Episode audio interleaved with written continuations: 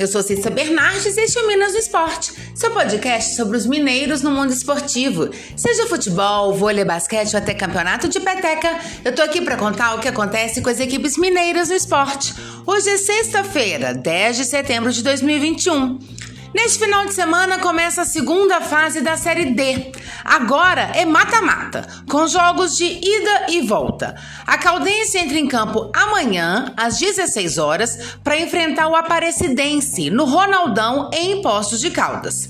Também amanhã, e no mesmo horário, o Boa Esporte visita a União Rondonópolis, no estádio Lutério Lopes, em Rondonópolis, no Mato Grosso. Já o Uberlândia joga no domingo, às 16 horas, contra o Novo Mutum, no Parque do Sabiá, no Triângulo Mineiro. Pela 16ª rodada da Série C, o Tombense entra em campo no domingo, às 11 horas da manhã, para enfrentar o Floresta, no Almendão, em Tombos. A equipe mineira está em terceiro lugar na tabela, com 23 pontos. Um a menos que Manaus e Paysandu, que são os dois primeiros colocados. Cruzeiro. A equipe celeste volta a campo amanhã pela 23ª rodada da Série B. O Cruzeiro enfrenta a Ponte Preta na Arena do Jacaré, em Sete Lagoas, e terá o apoio de sua torcida no estádio. Na opinião dos jogadores, a presença dos torcedores em Sete Lagoas terá peso na evolução do time, que conta com essa vibração das arquibancadas para conseguir a vitória sobre o adversário. Hoje pela manhã, o elenco fez reconhecimento do gramado da Arena do Jacaré e treinou às 11 da manhã, o mesmo horário da partida neste sábado. O técnico Vanderlei Luxemburgo aguarda a situação do atacante Bruno José, substituído aos 20 minutos do primeiro tempo da partida contra o Goiás, no empate em 0 a 0 em Goiânia, depois de levar uma pancada no tornozelo direito. Ele ainda é dúvida para a partida. O técnico também estuda mudanças na escalação, como a utilização de Wellington Ney no meio-campo e Claudinho na ponta direita, além de uma nova possibilidade, que é o retorno do volante Flávio, que foi suspenso na última rodada.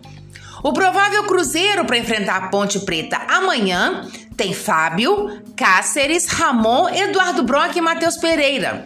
Adriano, Rômulo e Giovanni, ou Claudinho, Wellington Nem, Bruno José ou Felipe Augusto e Thiago.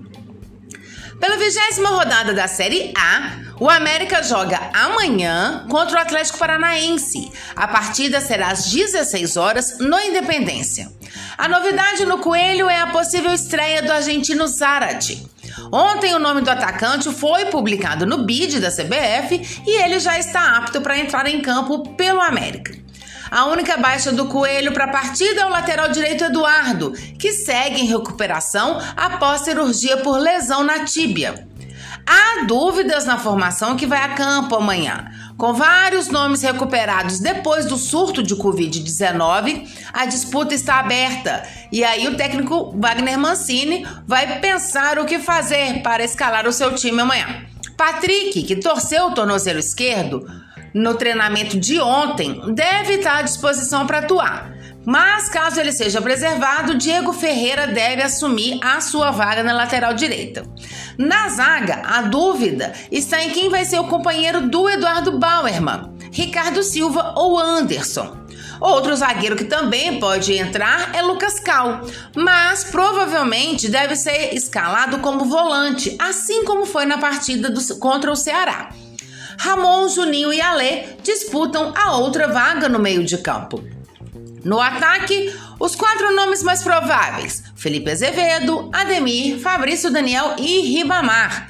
Porém, é possível que um deles dê lugar a Zarat, o estreante. Assim sendo, a provável escalação do Coelho tem Matheus Cavicchioli, Patrick ou Diego Ferreira, Eduardo Bauerman, Ricardo Silva ou Anderson e Marlon, Lucas Cal ou Ramon e Juninho ou Ale. Felipe Azevedo ou Ademir, Fabrício Daniel e Ribamar. No Atlético Paranaense, o único desfalque é o atacante Nicão, que está suspenso. Seu substituto mais provável é o jovem Jader, da base. O goleiro Santos e o meio-atacante Terans retornaram dos seus compromissos com suas seleções, Brasil e Uruguai, e são dúvidas para o confronto. Sendo assim, a provável formação do Atlético tem Santos ou Bento, Marcinho, Pedro Henrique, Thiago Heleno e Abner, Richard, Christian e Eric, ou Terans, Jader ou Canessim, Pedro Rocha e Bissoli. Atlético. O Galo volta aos gramados no domingo, às 16 horas, contra o Fortaleza no Castelão. No treino de ontem, o técnico Guga ganhou o reforço do atacante chileno Eduardo Vargas. Suspenso, ele deixou a seleção chilena mais cedo e não participará da rodada de, e não participou da rodada de ontem à noite pelas eliminatórias da Copa do Mundo. E o atacante Savarino foi abaixo da Venezuela na derrota diante do Paraguai por 2 a 1 na noite de ontem, no Defensores del Chaco em Assunção.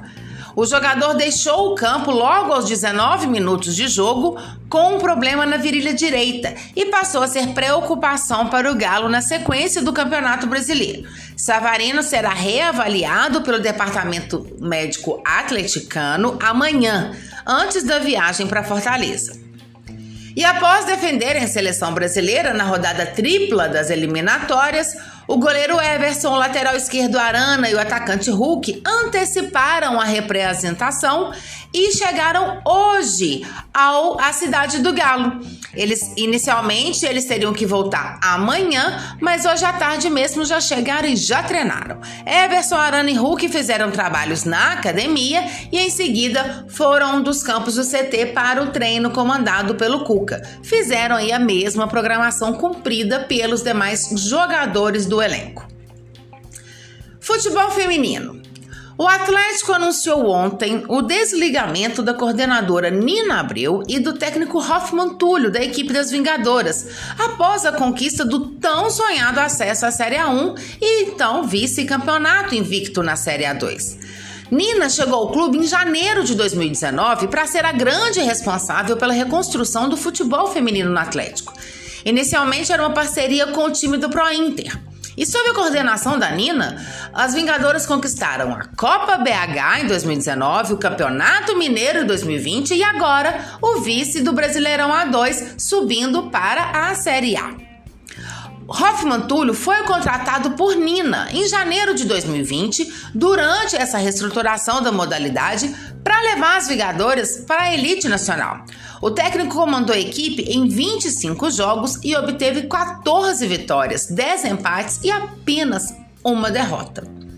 Muita sorte aí para os dois na nova jornada. Eu volto amanhã, então, depois do jogo do Cruzeiro, para falar do resultado da partida, é claro, e também dos demais jogos do final de semana. E amanhã também eu darei detalhes sobre a volta da presença do público ao estádio em Belo Horizonte. Teve a reunião aí entre uh, os presidentes dos clubes e Alexandre Calil, e o Galo vai ter público na partida contra o Palmeiras pela Libertadores. Mas todos os detalhes direitinho amanhã eu passo, ok? Se você quer saber mais sobre o seu time ou qualquer informação esportiva de Minas, manda mensagem, perguntas, dá um oi. Meu Twitter é arroba Bernardes e meu e-mail é cissabernardes.gmail.com. Até mais, boas competições para todos!